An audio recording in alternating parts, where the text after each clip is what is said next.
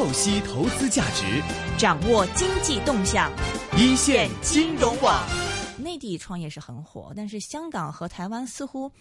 这个 热情就没有这么的高，很多人说这个香港的年轻人是缺乏创业的精神，我不知道这个问题呢。今天其实。有一个很好很好的一个对话，因为我们呃在这个直播室里面，包括是长途电话，是联系到了两个，我觉得对于这个话题是特别有一些这个感触的这个代表的这样的人。那么第一个第一位呢，我们是请到了是他呃现在长途电话是连接到的是纪元资本的合伙人，那么也是早前被福布斯杂志评选出的全球五大女性创业投资人之一，是李宏伟女士。是詹妮，你好。哎，你好，大家好。嗯，另外一位呢，也是一个创业者啊，有一个投资者，我们这边也坐着一位创业者。那么他就是啊，迷你考拉仓的总经理是陈轩先生，说你好。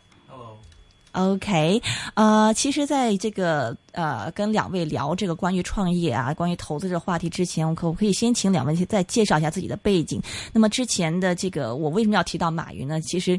说实话，这个纪元资本也是阿里巴巴的这个投资人之一，所以啊，Jenny，你可以先给我们再介绍一下这个纪元资本的这一方面的一些背景情况吗？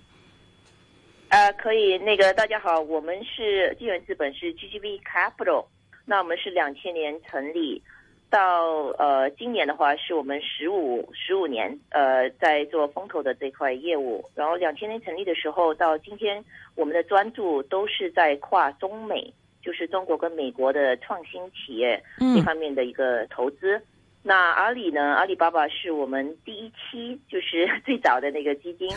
呃的其中的一家那个投资，所以我们也很自豪可以看着。那个阿里巴巴的成长，也也一起看着那个中国在电商领域这方面的一个一个呃市场的一个一个成长。啊，我们现在是掌管二十二亿美元，所以我们有五个基金。嗯。呃，主要我们关注的一些一些领域啊，除了电商，呃，最近我们也很关注跨境电商这个事儿。呃，然后第二个板块呢，呃，也是我们呃觉得比较大的一个板块，就是一个去中心化的一个板块，怎么？通过技术，呃，同怎么借助呃今天的互大的那个呃移动互联网的网民，嗯，可以把传统的行业呃给一个更更新，呃呃颠覆掉。那比如说那个在对 颠覆掉，就比如在汽车行业也好，在到家服务也好。嗯，其实考拉仓它实际上是在道道家服务这边做了一些一些创新，嗯啊，所以这也是一个我们比如说送餐啊各方面，所以这是一个我们比较关注的领域。然后第三个我们比较关注的领域呢，就是在物联网，就是怎么结合软软件、硬件还有数据，呃，去真正做到就是可穿戴也好或者智能家这块。所以反正这是我们。三个比较大的那个关注，最近我们最近这个基金第五期基金关注的一个领域。明白。然后个人的背景呢，就个人的背景可以简单说一下，就是我是工科背景，所以呢，二十多年前的时候就从事无线技术跟控制系统的一些设计，然后早期的话，那个升级呃那个战斗机，所以我看到你是从一个。是的，是一个比较技术背景。我说我是最典型的机客。呃，是一个 geek 投资人，所以对新产品、新创新，我们是，呃，我是比较有兴趣，也比较看好的。是李总的这个背景非常非常的酷啊！我之前看到哇，战斗机啊，然后包括这无人机的这个生产制作，都是您都有曾经就涉足过是吗？哎，是的，无人机是我在那个那个时候的第一架设计的飞机。就是这是二十年前，二十年前。今天我们也看到 和，今天我们觉得无人机还是很很很遥远一个事情，但其实二十年前李总已经 已经有开始设计了。那么另外一位其实也是这个呃纪元资本最近刚投的嘛，就是秦呃这个迷你考拉仓。刚才呃李总也稍微的介绍一下了这个啊这个背景。那么啊秦经理秦轩先生呢，邵，你可以给我们介绍一下这个迷你考拉仓到底是做什么的吗？可以啊，我们其实最根本的呢是解决呃大城市里面呃这个家居空间释放和物品存储这个这个方面的。嗯。但就像 Jenny 刚才提到的，我们和传统的比如说迷你仓在香港呃做的是不太一样的。我们是一个呃，就是利用互联网的技术，移动，然后移动这个移动互联网的这种技术，呃，然后呢，让用户我们的用户，比如说有个 A P P，它可以直接在 A P P，它如果要存储物品下单，很简单。我们是上门的，你不需要去找一个，比如说传统的迷你仓这样概念。啊哈，我们会把它所有的物品在 A P P 里面都做记录，可以照片。嗯，客户还可以自己录入自己的语音，我们会把它转成一一些 tag，可以以后搜索、呃等等。然后后期呢，它方便管理，他什么时候需要自己的物品，找到那个物品，我们把它送上门，啊他还可以把这个物品分享给朋友这一类的。所以我我们其实是呃，就像。Jenny 刚才提到的，可能也是用一些新的技术，把一个以前的一个行业做得更灵活，然后其实还可以做的成本更低一些、更便宜一些。嗯，是没错。其实如果这个迷你仓，我相信在香港不是一个很。很新的一个概念了，香港人本来地方就小，是的 十多年前都已经有这个迷你仓的概念。其实我刚才听这个秦总讲到，你们的这个东西，呃，蛮吸引人的。就以前我们都要跑到那迷你仓去拿东西啊，嗯做一些整理什么东西，但是你们是完全上门的。包括如果这个我以后再想找什么东西，你们就直接送上门，是这个意思是吗？对，没错。然后，嗯，我然后主要是因为现在人人都有手机嘛，嗯所以这样管理起自己的物品，就好像是在家里有另外一个空间一样，嗯不像呃传统的概念，可能其实还是离家挺远的。但是这个就真的在你身边，你点一下，你的物品又上门了；你点一下，你的物品又出去了。嗯，我想我们先从这个考拉仓这个例子开始嘛，因为也是李总你们刚刚是投资的这么一家公司，您觉得这个考拉仓对你而言最吸引的地方在哪里？呃，对我们呃看好的，当然第一就是团队啊，就是嗯这是一个呃比较年轻的团队，八零后的一个团队，呃，所以他们很合适去满足今天八零后的消费群体的一个需求。那我们看好的就是八零后呃今天的这个群体其实是呃就时间不够用，空间不够用。呃，更多的呢是那个金钱也不够用，所以在这在这样的一个经济状况下，更多的是说有有怎么样，可是他们还是期望说，呃，服务是可以更个性化。嗯呃，那刚才我也提到，就说到家服务这块呢，我觉得是一个很核心的，就怎么，嗯、可以以一种更创新的方式，呃，结合移动是 App 的方式也好，或者移动手机，可以达到说你在家的时候，你的这种需求啊，在在这个这个例子里面，就是一个仓储的一个需求，嗯。可以随传随到，嗯，然后呢，呃，甚至说，呃，如果你现在还没有一个定处，没有一个家，对吧？你就是两个月在这个地方，嗯。三个月在另外一个地方打工的时候，那实际上你的呃你的这些物品，它是可以随着你去走的，而不需要说你每每两三个月搬家的时候或者搬地方的时候都需要带着走。所以我觉得这个，虽然他们在做的事儿很符合今天那个八零后的这个移动呃的一个消费群体。嗯呃，所以呢，然后又又很好的借助今天的那个移动互联网的这些技术，可以可以达到这个所谓 on demand 啊，就是随时按需求去定量，然后定定价格的这样的一个服务。嗯，不过我还是有一个问题啊，想问一下两位。其实，呃，嗯刚才也讲过，这迷你仓不是一个很新颖的一个概念了。那么上所做的这个，我觉得跟别人不太一样的一个地方，就是说它是利用这个手机的 apps，然后你就可以去啊、实时在线的管理，然后包括它给你提供一个这个上门的服务。但是对于这个同类的竞争者而言，做这一个东西难吗？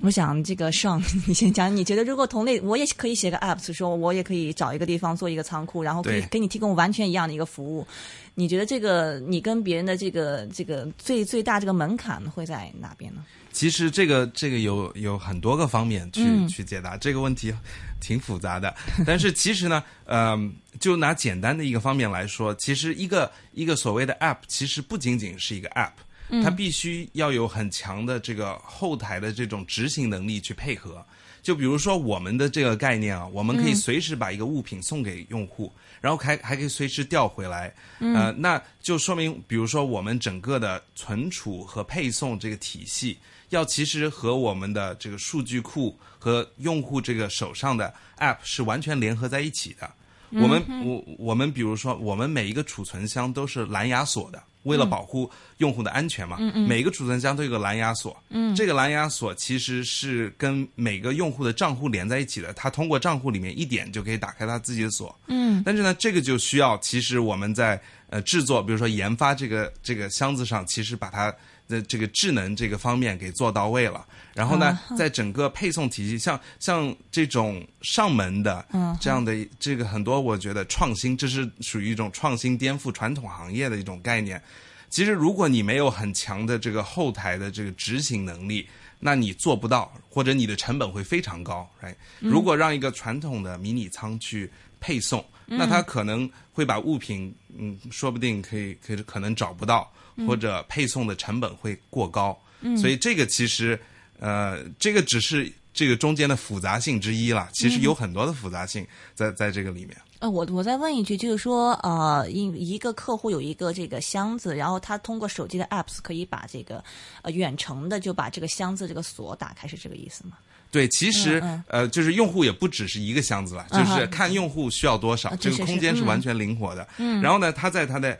App 上面，其实我们就有点像一个线下版本的一个 Dropbox 一样的。嗯嗯，它每一个箱子就像一个文件夹，他想要打开哪一个，他就可以打开哪一个。他还可以把某一个箱子分享给朋友，就这和这和 Dropbox 其实也是一样的概念。他朋友可以让我们再送上门，他去用这个这个被 authorized 这些物品。嗯哼，李总，您怎么看呢？您觉得这个最基本的这个啊，他跟可以就是打败别人的这个地方在哪里？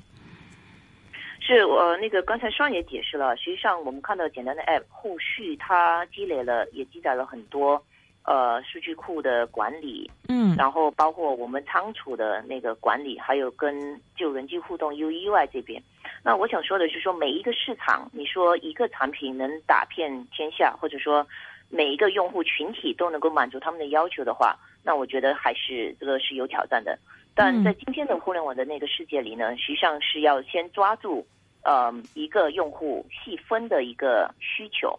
然后把这个细分需求把它做的极致。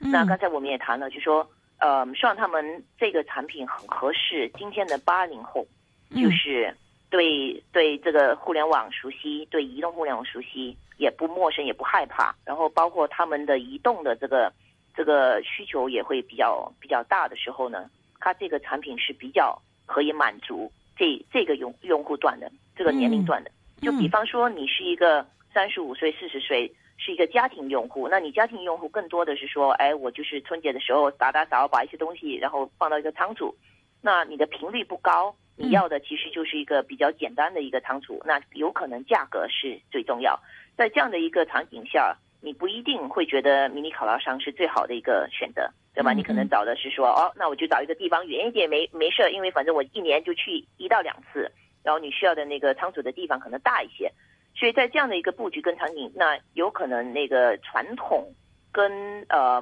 房地产商呃走的比较接近的这个这个仓储的提供提供者，他会比较合适这一类群这个这个群体，对吧？所以我觉得还是我们对创业的公司一一向都是，就是说你要 focus，就是你要专注，要很很清楚你的受众群体到底是谁，然后把这个需求。能够很细的去细化跟量化，包括说把整个用户体验把它做深，啊，这个市场是一个很大的市场，它不只是在香港，它其实是全球，全球都是一个很大的市场。那只要先还是先专注把一个群体做出来，那这个我们现在看看好的这个群体，其实它的它的那个呃活动的次数、使用的次数，其实应该是远远比一般传统的那个用户会高一些。所以我们想先以这个。这个方面先去把它做做夯实。嗯，这个是蛮有意思，因为我也是个这个八零后，快九零了哈。这个呃，我也知道，因为在香港的话，其实这个的地方比较小，而且真的是流动性还是蛮高的。经常一会儿搬到这儿，一会儿搬到那儿，过两天住两天，这个房东又说这个房子要卖了，你再搬再找个地方吧。所以你这个流动性做的话，很多东西很烦，搬家真的很烦。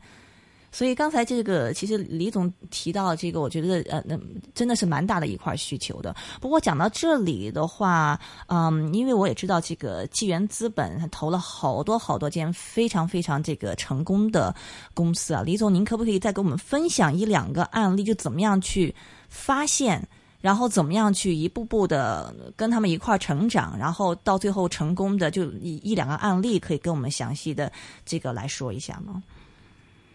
呃，可以啊，我可以说一下一家已经上市的公司吧，那个叫 YY，啊它是在美国上市的公司，我不知道你熟悉这这公司的，Y Y 其实？对香港听众可能不是特别熟悉，然后呃，其实，在内地很火嘛，这个语音聊天。不过这商业模式，您可以再再给我们讲一下吗？给香港听。嗯、是的，所以 YY 呢，嗯其实它呃一个呢，它是面向中国的屌丝用户，这是一个，就是三四线的用户，其实对 YY 的一个呃使用的程度是跟认可的程程度是非常高的，这是第一。然后第二呢，YY 结合了呃实时在线语音的技术，呃、嗯让它的用户可以就随时随地通过手机也好，那个笔记本也好，能够上网到同样的一个空间，呃，这个空间可以支撑一百多万同时在线。嗯，那在这个空间做什么呢？就是它有很多呃，其实 UGC 啊，就是用户自己去选择，比如说哈，他是可以呃弄个小型呃演唱会，对吧？就是 DJ 他自己唱歌，然后有一堆人他的粉丝在在在听，或者说是一个呃教育，你可以把它放到一个说、说是一个虚拟教育室。然后有有老师在演说，呃，嗯然后那个那个同学在在线来说，但他的一个他的一个嗯、亮点呢是说，其实它还是一个呃去中心化的一个概念。呃，YY 的理念更多就是每个人可以通过 YY 去释放他们个别的一个呃呃他们自己自己的一个才华。就如果你是一个歌手，你在线下的时候其实很难找到人家去认可，对吧？你还要找经纪人啊什么，呃，找机会。呃，或者说你是一个很好的老师，呃，但你现在在线下的时候，你是必须要去挂，呃，挂注册到到一一家，比如线线下的那个教育机构，你才能够找到学生招生。嗯但 YY 想做的就是说，他给你一个平台，然后通过这个平台，你可以去释放你的一个一个才华。所以你可以看到，比如唱歌娱乐的呃一个群体，你可以看到教育的一个群体。那他在这边还打通了一条线，就是说，你除了说可以去展现自己，你实际上是可以呃赚钱的。所以呢，通过这个你的粉丝用户或者你的学生的话，他在整个 YY 体系里面可以实施，比如你是唱歌的话，他可以送你花，那虚拟花也好，或者那个给你几个那个点赞。那这个花跟点赞呢，如果你是一个歌手的话，你把这个你的粉丝用户呃呃经营好的话，实际上你的你在网上就是在 YY 上，你的你能拿到的一个回报跟工资会远远大于你在线下还还在还在找一个经纪人去认可你的那个那个才华的时候还来得快，呃，嗯而且来的实在，就可以直接呃对应你的用户。所以 YY 的商业模式其实本身就是一个去中心化的一个事儿。然后在很大的那个中国，就中国的城市也很多嘛，就三四线，实际上也有很多，你说八零后，甚至今天的九零后，他们毕业生也找不到工作。那不过你你比如说你是工科毕业的，你会做一个 PDF 啊、或 PPT，但其实这个简单的功能，你拿到网上去，你作为一个小老师去教，你也能找到有一定的一些学生。所以在这当中，你也可以去说自己讨个生活，呃，在 YY 上。那所以这个这个这个公司呢，我们觉得它有一定呃，作为中国公司的话，它有一定的创新的地方，就是商业模式的创新。然后第二，它的那个技术，实时在线语音跟视频的功能的技术是全球第一的。呃，从他们能够承载的那个量，还有它们实时，在中国的这个网络情况比比美国的那个网络情况差得多，所以在中国能够达到呃实时在线的整个呃那种不卡、不掉线、不延迟的这种情况，其实是不容易的，所以也是一个呃非常牛的一个技术公司。嗯，我们跟公司接触的时候呢，它是大概零九年那个时候刚刚推出 YY 的产品。这家公司呢还有一个特点，就是从创业到上市，也就花了五百万美金。啊，对，是一个是的，好而且它还有很大的投入，对吧？就技术投入，所以它是非常难得，就是呃，团队呢是一直至于说要做有意义的事儿，然后呢，嗯在做有意义的事儿呢，呃，也不能乱乱砸钱、乱花钱，所以是一边赚，然后一边让他的用户赚钱，呃，也让他当然他股东赚赚钱，所以他是呃，原来是一二年的时候上市，那今天是接近一个四十亿美元的一个估值的公司。嗯，是非常成功的一个公司。其实刚才这个，嗯，对比包括说考拉仓，然后包括刚刚您提到这个 YY，其实我基本上听到现在就两个比较重要的方面，一个是他这个想法，就是就是您看到说这个想法可以说这个商业的模式可以说满足一个。现在还大家还没有完全意识到的一个很大的一个需求，然后另一个方面呢，就是这个技术方面。那么考拉仓有它自己的这个蓝牙的这个什么什么技术，然后刚才这个 Y Y Y 呢也是有这个实时这个对讲的一个技术。就对您而言的话，像这种创业公司，您是更看重哪方面多一点？是只是说这个商业模式呢，还是技术呢，还是哪一方面您看重的多一点呢？对，我觉得一个企业要要成功的话，它一定是要有综合的能力。那刚才提到的呃，就是考拉也好，那个呃 Y Y 也好，他们的成功呢，如果只是商业模式的话，其实做不起来。就说它差异化不一定很很大，呃，可是借助那个机遇还有技术的一个积累来说，才能够把他要做的事儿这个服务可以做到极致。所以我觉得呃，肯定我们在看项目的时候，每一个领域我们的要求会不一样，呃，所以我们会对这个的那个那个嗯。呃，比重会稍微会稍微不一样，但我觉得就是往前看的话，三五十年下来，是香港的企业也好，中国的企业也好，嗯，没有技术的一个支撑，我觉得不一定走得很远，啊，所以呢，一定我我们也鼓励创业者在考虑这个事儿的时候，除了把商业模式想清楚之后，还是得考虑一下，就是还有没有其他方面可以让让那个团队跟商业模式走得更远，比如说更牛的产品，那这产品。一般的背后会有很好的用户体验，呃，服务内容，包括技术的一个一个呃支撑。嗯哼，这个还需要还需要往前，这是一个很重要的一个一个考虑。嗯哼，呃，您刚刚提到，其实说现在是这个，呃，你们主要看三个方面嘛，一个是这个跨境的电商，还有一个是去中心化，然后还有一个是这个物联网。那么，对这这一方面的话，就是就你你平常因为你们是做这个这个公司上市之前的这一些投资嘛，发现一个在成长的一个公司，就我们这这一块是怎么样去？发现这一个过程呢，我觉得蛮有意思的，可以跟我们分享一下吗？发现怎么样去发现？呃，是的，是，所以我觉得发现这个过程肯定不一不呃不容易，但也是我们在投资那个环节里面最最早的一个环节，就是说，第一我们要定位说，呃，比如要三五年对吗？我们要做一个展望，就是说我们觉得这个趋势会是怎么样的一个趋势？刚才其实你也听到，我们我们谈的更多是用户。用户消费的行为也好，他移动的行为也好，嗯，他的消费的行为也好，其实我们会从在 G E B 的角度，我们会先了解跟呃定义这个事儿，那是定位八零后、九零后或者呃零零后 的这个用户群体，其实我们也会都分析一下，就三五年之后他们的这个需求的演变，他们消费的需求演变会是怎么样的一个情况？嗯哼，比如说九零后，我们嗯。对，哎，比比如说九零后和零零后和八零后这个需求，大概可以讲下现在这个需求不同在哪边吗？是的，那我觉得八零后今天呃今天的需求是比较多元化的，对吧？因为嗯呃大概八零后的话就是快三十岁吧，就二十几三十岁呃左右的那个呃消费群体，这个群体的他已经毕业，他已经是呃工作了，嗯，那甚至说已经成家立业。所以他们的一个消费的需求会从比较简单的，呃，就是找工作，到说后续你说那个结婚的时候的一些服务，呃，他对理财的服务，嗯，他后续对生儿育女的一些服务，嗯，呃，包括说刚才所说嘛，就是家庭里面的一些到家的一些服务。我觉得第一他们有消费能力，然后第二呢，呃，他也不是为了自己消费，对吧？有可能有家庭的话，他还要考虑。更大的一个那个家庭的这个成员的一些需求，所以从这角度呢，会我们会会说，但这个群体呢，也是在互联网的一个呃世界里长大的，嗯，就是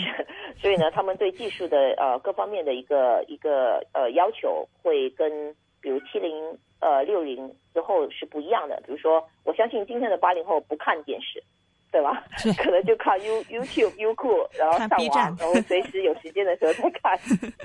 哎，所以比较简单，就是它消费的内容，呃，呃方式会跟其他的不大一样。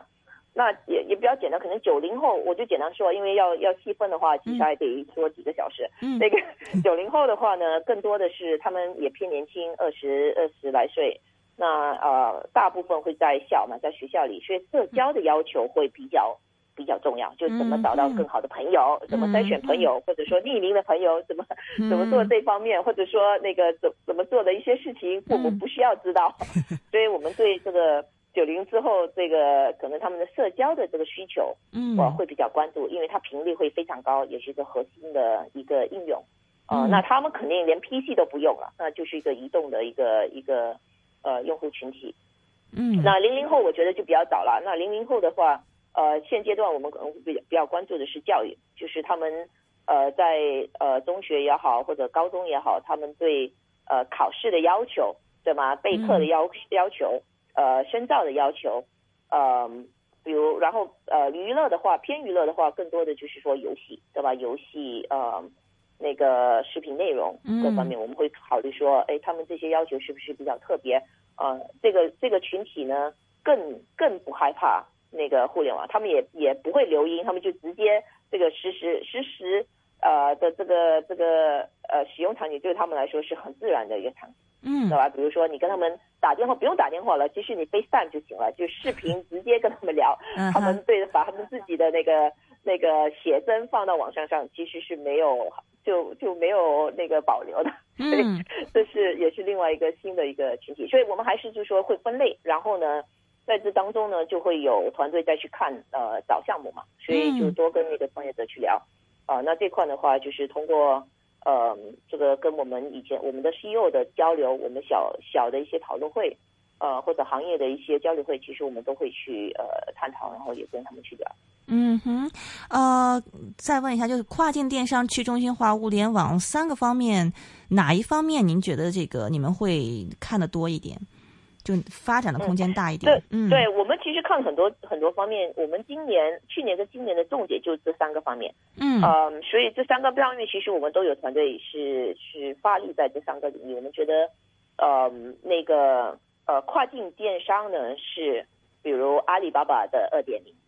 就是传统电商就上网啊哈的那个二点零，就是说今天的今天的那个对电商的要求跟需求已经不局限在当地的需求，嗯，更多的说你是坐在中国的时候，你可能需要海淘，对吧？你跑到外面去，啊是你就嗯买到意大利的产品，买到美国的产品。那同样的，美国的消费用户呢，其实他买到的东西百分之百应该都是 made in China，对吧？嗯那你怎么更好的就就不需要去找到美国的零售，就可以买到在中国的那个产品，就低一点的价格，然后这个当然质量希望好一点，嗯就直接能够买到。其实这个跨境的需求已经升，已经就一般的那个电商的需求已经升级到跨境的一个一个需求，嗯，所以我们觉得这是下面呃两到三年的一个大趋势。嗯刚才我说的那个去中心化，其实去中心化是我们看好，我们觉得呃下面的五年会是一个很核心、很核心的一个方向，因为这个方向更多的刚才也说了，就是它是肩负了很多传统的行业，所以它的体现的呃那个体现的地方会是除了说你说哎我现在打个的都可以叫个 Uber 叫个滴滴打车，嗯到我去那个互联网金融，对吧？我要做投资理财，我现在不用去银行排队，我就可以直接在手机点一点，然后就可以买很好的那个金融产品。嗯到我们刚才所说的那个考拉这块，就是连虚拟的这个所谓仓储啊，我都嗯可以把外面当做我的云的仓储的一个概念。嗯所以这块是因为有移动互联网的冲击，所以才会形成这么大的一个一个变化。嗯嗯那物联网呢，就是软硬结合，我们觉得是五到十年之后的一个市场。就就再往前看的话，嗯其实整个这个呃，因为技术的成熟跟呃，我觉得消费者对技术的这个就依赖会越来越高的情况下，实际上呃那个需求会演变成怎么通过硬件传感器更好的捕捉一个很个性的我，嗯就一个个人啊，嗯然后通过这些捕捉的数据，去更好的个性化，然后提供对我最重要的那个信息。比如我在运动的时候，我要的是说，哎，我运动的时候应该跑快一点，跑慢一点，还是什么的？那这些东西是应该是需要通过传感器的一个技术，结合结合到那个那个软硬件。然后之后能够让我，比如作为个人，就怎么更好的一个健康的那个我，或者说我在家智能的我。所以实际上我们是分了三个不一样的时段，呃，还有一些趋势来来来考虑为什么这三个领域是我们呃近期。呃，会大力布局的三个大领域是蛮有意思。想想以后的生活，就你可能跑完步以后，一边跑这个，一边想想这个这个手它也告诉你，你说要跑要跑多快，你才可以减多少卡路里。然后回家以后，这个冰箱再告诉你说，你应该再吃多少肉，再补上刚才消耗了这个能量。想想也是蛮蛮刺激的。不过这个刚才跟双聊嘛，他是美籍的。华人，然后呢？现在又在北京、跟香港还有上海都在这个都在做自己的这个业务嘛。美国、内地、香港，你对于一个作为一个创业者而言，你觉得这三地的这个创业的氛围有什么样一个不同？然后作为一个创业者而言，你觉得需要一些什么东西？呃，我觉得那，嗯。先说这个这个三个地方的不同啊，因为我我我们呃我们开始这个 miniquala 做这个 miniquala，呃呃也已经两年了，嗯。呃感觉就是呃美国其实是一个真真正就是看这个要看地区，我觉得西海岸美国是一个创业氛氛围很浓厚的一个地方，嗯哼。呃我觉得。很多方面也是跟背景有关。这个我觉得，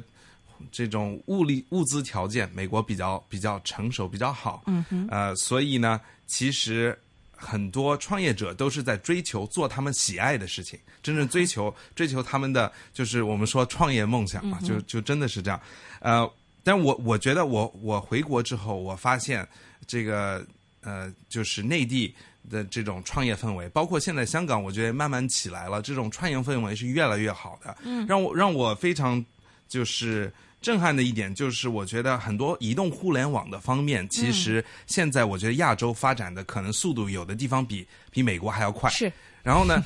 很很拼，你知道，是内地的创业者非常拼，敢想敢做。嗯，所以这这一点我我觉得特别特别有感受。所以所以我回来呃。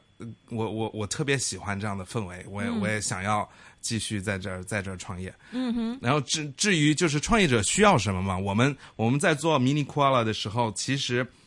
呃，早期我觉得最重要的就是一个团队，哎，就是一个非常好的团队。然后我觉得从来都不要小看你你需要在团队培养和和找人的这个方面，嗯，要花的这个时间。然后另外当然就需要很优秀的投资者，我觉得就是。说说说到 Jenny，就是就是非常非常好的 投资者，因为一个投资者其实并不仅仅是带来的钱，嗯，他带来的往往投资者会站的角度还比你更高一些，因为有的时候作为 CEO，你你在一个公司里面，你整天其实忙业务，你容易就是呃看的不够远，right？投资者其实真正好的投资者会比你看得更远，当你跑偏的时候，他会。提醒你一句，这这种，张姐给你过什么样的一些经验，或者是你觉得最好的就启发你的东西？呃，我觉得其实，呃，比如说我在我们这个新的产品，这个这个就是刚才说的道门的这个 AirBox 产品的，呃呃，就是就是研发当中，其实它就就其实 Jenny 刚才在节目上也简单的聊了一下，就是我们要找对我们的人群，然后要做比较。专注的 focus 的这种事情，那之前其实可能从一个 CEO 角度，我希望所有的这个人群都是我们的客户，right？这个也许是一个长久的一个期望，但是其实我我觉得 Jenny 就这个方面就点的非常对，right？就是我们一开始其实不要做做。做所有的事情，哎，我们我们不要就是 try to be everything to everyone，嗯，我们就做一个很好的东西，针对一个人群。那呃，这个其实也指导了我们在比如说这个 AirBox 这个产品的研发当中，我们是非常互联网化的一个东西。哎，其实可能有一些呃，就是。人他不太习惯用 A P P 管理自己的物品，但是可能有一群人就会很习惯，是，所以这个还有很多方面了。是是是，找准这个客户，然后这个钻，这个专心的钻研下去，非常非常重要。那么在这里提一句，就是你们这个迷你考拉在香港叫做 Mini Koala Airbox，对，Mini Koala。Airbox，我们产品叫做 Airbox。是是是，呃，李总就是呃，你刚才也提到，就纪元资本是在中国和美国都有投资嘛？你觉得两地的这个投资不一样的地方在哪里呢？啊，我觉得可能十十五年前的话，不一样的地方还挺多的。从创业者的成熟能的呃程度，嗯，那个带宽网络的稳定度，其实就整个创业环境，其实呃，确实五十五年前美国会会比较支持互联网的创业，然后中国这块，呃，网民呢也就一个亿都不到。那当然，今天呃看下来的话，我们都不谈什么那个网民了，更多的是谈移动互联网。嗯，那你看一下，就从移动互联网的网民来说的话，呃，中国大概有五到六亿的那个用户，实际上美国也就有差不多一样的一个一个水平。嗯，可是在美国的美国的人口也就大概三亿多嘛，所以其实是一个人可能有两台，对吧？一点几台的那个那个手机，但在中国的一个环境，就算是在六亿的一个。一个市场的嗯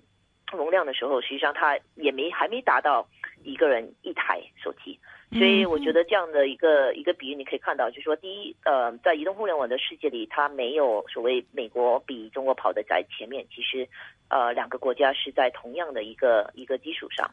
呃，甚至说那个中国呢，在移动互联网这一块呢，会跑得比美国还要快，因为它的成长空间大。它的用户大部分的用户一起来的时候，实际上就用就用手机嘛，嗯，呃，所以我觉得今天看下来的话，这个市场的呃这个市场市场的那个吸引度还是还是呃接近一样，甚至中国的发展的速度会比比海外还要快。然后第二呢，创业者，我觉得创业者这嗯。这么多年下来，我们中国也自己有了我们自己的阿里巴巴，我们自己的腾讯，嗯，百度，对吧？嗯，然后这些公司也积累了很多人才，那这些人才呢，他们也比较成熟，也创过业，呃，也赚过钱，然后呢，当然也最近，呃，也有很多那个创业者，他们都开始就经营者也开始出来重新创二次、三次创业，嗯，所以整个那个创业的氛围也是，嗯，就越来越接近在美国，比如说硅谷。的这种创业氛围，就是都是连续创业者，嗯嗯，所以呢，他们第二次、第三次创业的时候，肯定也积累了之前的一些教训跟经验，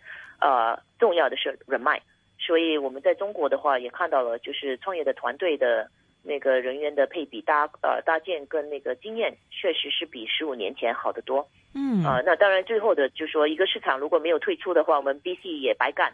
所以 这个投资人还得给我们的那个我们投我们的投基金的那个投资人带来带来一定的回报。嗯，呃，所以今天的市场大家也看到啊，实际上今天那个阿里巴巴在全世界它的那个估值是排前。三三到五位的吧啊，嗯，所以呢，呃，我们也看到了中国的企业可以走向国外，而且走向国外的时候呢，他们的他如果上市的话，其实估值也不小，也是也是排在前面的，嗯，啊，所以投资人呢也陆续的也能够给我们的投资人有一定的回报，所以我觉得这个整个生态链是越来越健康，嗯，是一个很好的一个呃一个创业环境吧。阿里巴巴股票快要解禁了，你们要推出了吗？对阿里巴巴，我们是很早期的投资人，所以我们陆陆续续都有都有都有推出啊。因为基金的期限是十年期限呃，那阿里我们是大概零三零四年的时候投资的。嗯嗯，所以呃，美国、中国以后你们这个基金关注会中国的可能放的多一点吗？还是怎么样？哦，对我们我们其实觉得呃，以后其实往前看的话，不会分中国或美国，更多的是说。呃，那因为我觉得国际化这个趋势是一个大趋势。嗯，今天你是一个，就打个比方，你今天你是一个那个中国的游戏开发者，对吧？你你出了一款很好的游戏，你不会只是在中国去发布，你实际上会全球。或者说，你说美国那个时候那个愤怒小鸟对吧？Angry Birds，那 Angry Birds 出来的时候，它不可能只在美国呃火，它实际上是全球火。是，所以今天就是往前的市场，其实国际化的这个力度会越来越明显。所以我们从现在的角度来说，更多会说哪一家企业，嗯，是具备，呃，可以就是说国际化的一个一个有有这个机会。那当然，开始起步的时候，可能前面的三五年，我们会会建议说把当地的市场做好。但如果他们的团队跟那个商业模式是可以呃面向国国际化的话，那实际上我们也会鼓励他们早一点来考虑这个事儿。其实上他们要做的事儿也是一样的，就是他们这个服务不仅仅只是说，呃在国内开始，呃，嗯那实际上我们也看到他们跑到香港了，那我觉得也合适的把一个商业模式可以，就希望啊能够让那个我们香港的用户也能看到这个价值。可是上他们要做的这个事儿呢，实际上是可以国际化的，因为我相信任何那个用户是甚至是美国、欧洲的用户，其实对这一方面，呃的这个呃仓储的需求，新型的仓储需求其实还是有的。但当然，创业要一步一步来。嗯嗯，不过互联网方面，其实我觉得有的时候跟这个文化蛮有关系的。比如说你这个香港人，他就是喜欢用 WhatsApp，用微信的人真的没有在内地多。那么相对来说，你在大陆基本上大家也不会用 WhatsApp，因为大家内地人会觉得 WhatsApp 不好用的，微信才好用。就是真的是有一种商业模式或者什么东西，您觉得是可以，就是真的是这种我们所讲的，就是完全那种全球化，就哪个国家都适合吗？是，我觉得呃，全球化的一个理念，呃，你还是需要那个本地化的啊，就是说，嗯呃，你看是 WhatsApp 也好，是微信也好，或者 Line 也好，其实它的一个全球的这个需求是通讯的需求，嗯沟通通讯的需求，嗯对吧？那那这个应用是不是在当地能够做的极致、做的合适的话，那你就就是需要把它本地化嗯的到位。嗯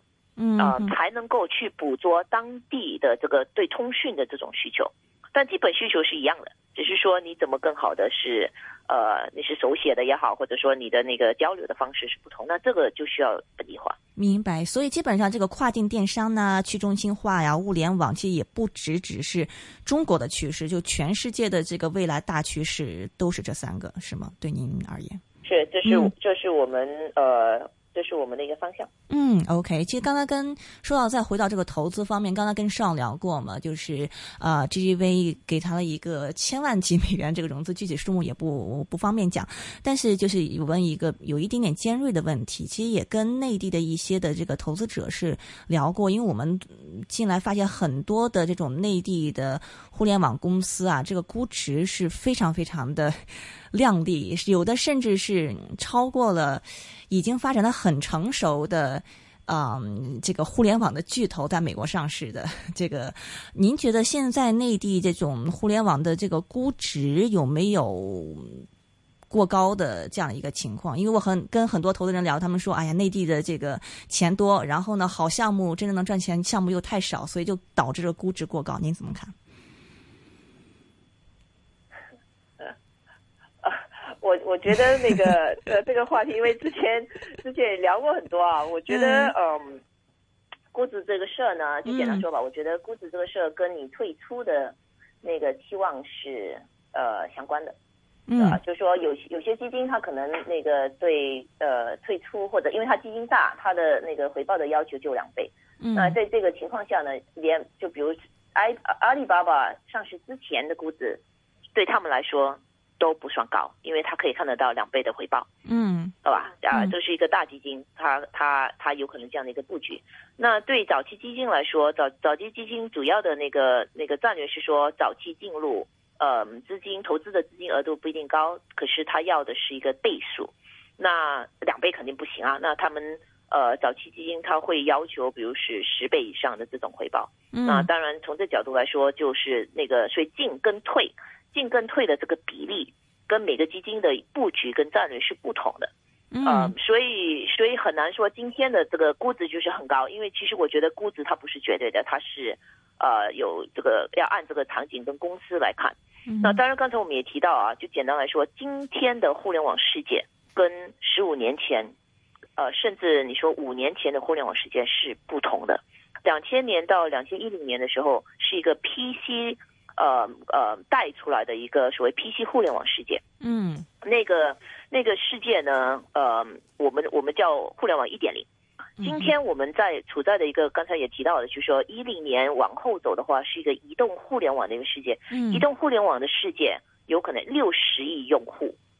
全球啊六十亿用户，啊比起 PC 互联网的世世界十四亿用户嗯，其实这个大世界是比我们之前的世界接近三倍还要大。嗯所以呢，当然，在一个一个就新世界在被塑造的时候，它会有很多新的商业模式、新的那个机会。嗯呃，所以也因为这样的话，我们会看到今天的 Uber 对吗？上那个那个中国的滴滴打车，到我们刚才所所谈的种种的一些新的那个商业模式，嗯。嗯，所以因为这样的话，我觉得今天还很难判断说我们今天这段时间投资的企业是投在一个泡沫期，因为第一市场很大，比之前还大三倍，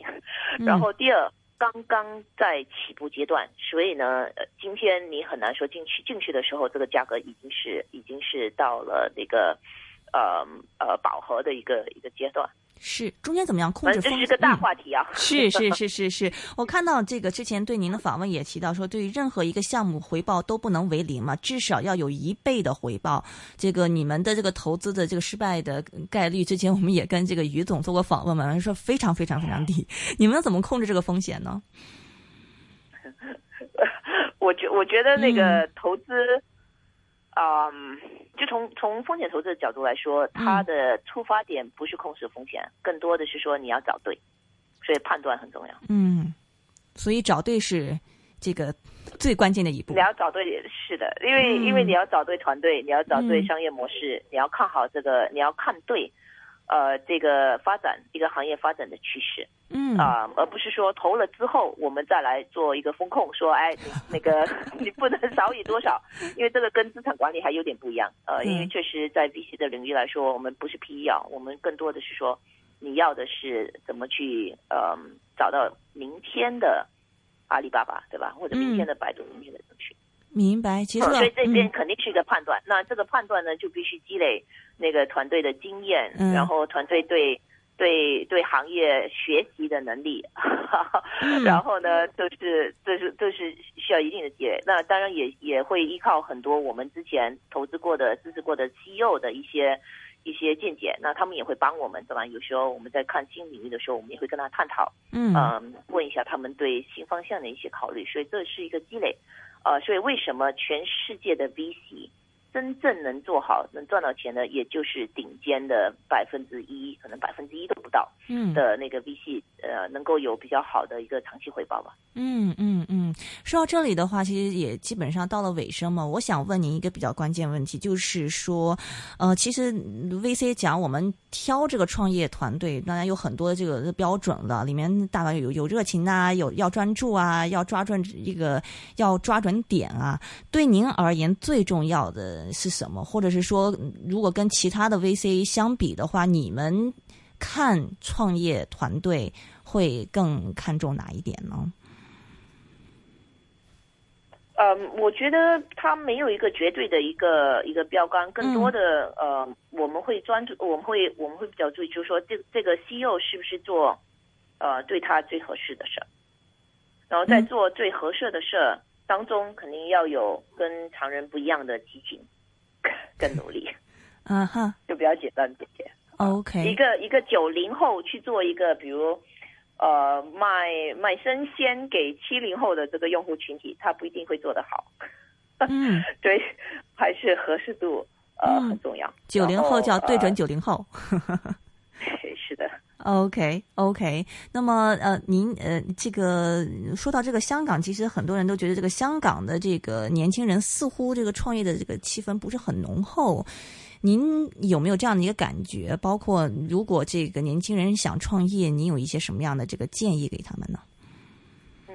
呃，我们那个也有跟一些香港的那个创业者聊过，但我觉得今天香港的创业者肯定是比五年前、十年前的那个创业者会来的更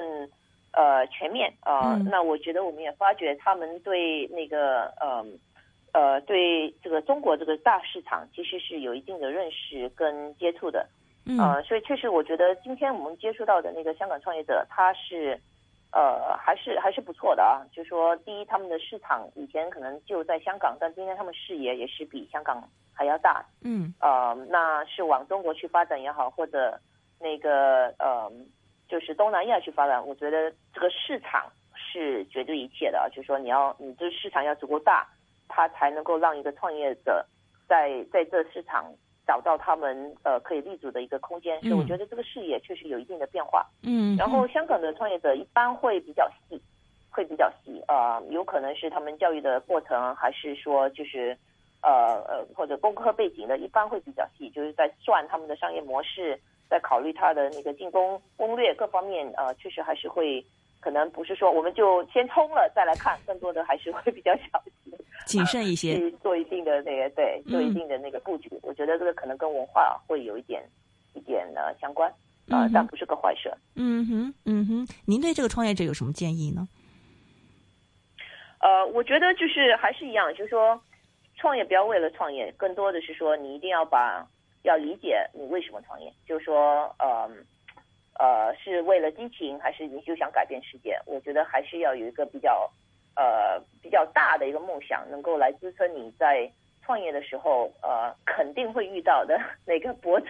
嗯啊、所以，所以我是这么鼓励的，就说你要想清楚，创业的时候是很难的，但你一旦有一个更大的一个理念在在推动你的时候，那就去。但如果你觉得创业只是说去尝试、去试一下、试试水的话，那我我是建议说你还没有做好准备，那就先到大的企业嗯或者呃大的其他的互联网公司先去练练兵，嗯然后呃先这个这个、呃、学习一下吧，积累一些经验，然后之嗯后有更大的那个激情跟跟呃思路的时候，再再来考虑创业。明白，少你呢？就作为一个真的是个实操在自己在创业的人，有什么样的这个经验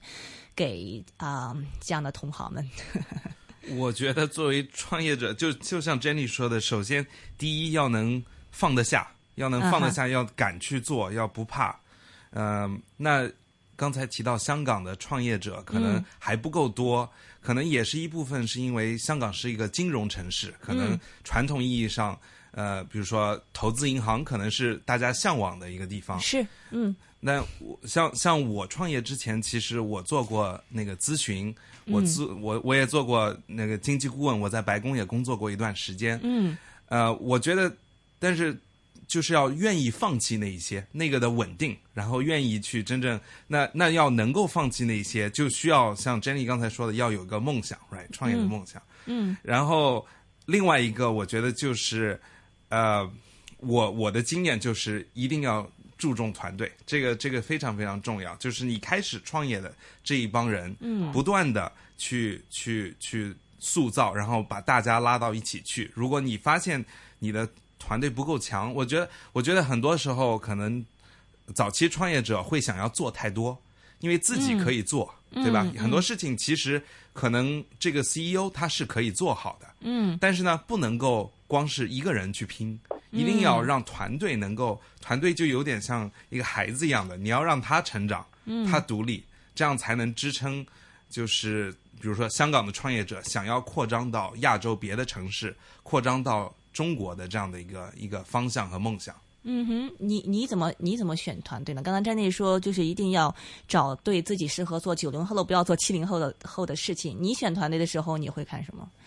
呃，我觉得首先首先一点就是就是这个人一定要有有创业这个精神，这个对我个人非常重要。嗯，他真正是想要做一件这件事情。嗯，因为其实创业和传统的做做一份工作是不一样的。嗯，而且需要的那种上进心、那种敢担当的这种精神是完全不一样。所以这一点，我其实我可能每一个 CEO 看中的都会不一样。这一点上面，我我我是额外的看重。这样的人才，我觉得他有憧憬，他自己想做，嗯，那就可以培养。他可能开始不是一个全才，但后面就就就可以成为一个全才。OK，你然后嗯对，我觉得另外一个方面就是要呃，我我自己的经验就是让你的团队有一定的犯错的余地，但是要、要知道什么错你是可以让他们犯的，什么错你不可以让他们犯。嗯，就这样，他们犯错了以后自己改正，他们下一次就就可能会记住。嗯哼 OK，五十多分钟的一个访问啊，啊，无论是投资者还是这个一个，一个是非常成功的投资者，然后一个是现在是很努力的一个创业者。那么我想是不同的方面，相信今天给大家一个啊、呃思考也好，或者是说愿景也好，经验也好，分享也好，怎么样，就是。对这个创业啊，对这个未来，包括啊、这个大行业的一些发展，都是有很多的启示。今天非常非常精彩的一个对谈，我们是非常高兴是请到了纪元资本的合伙人李宏伟 Jenny，还有是嗯这个迷你仓迷你考拉仓的总经理是秦轩爽，今天跟我们分享一下包括投资、包括创业的经验。谢谢你们两位。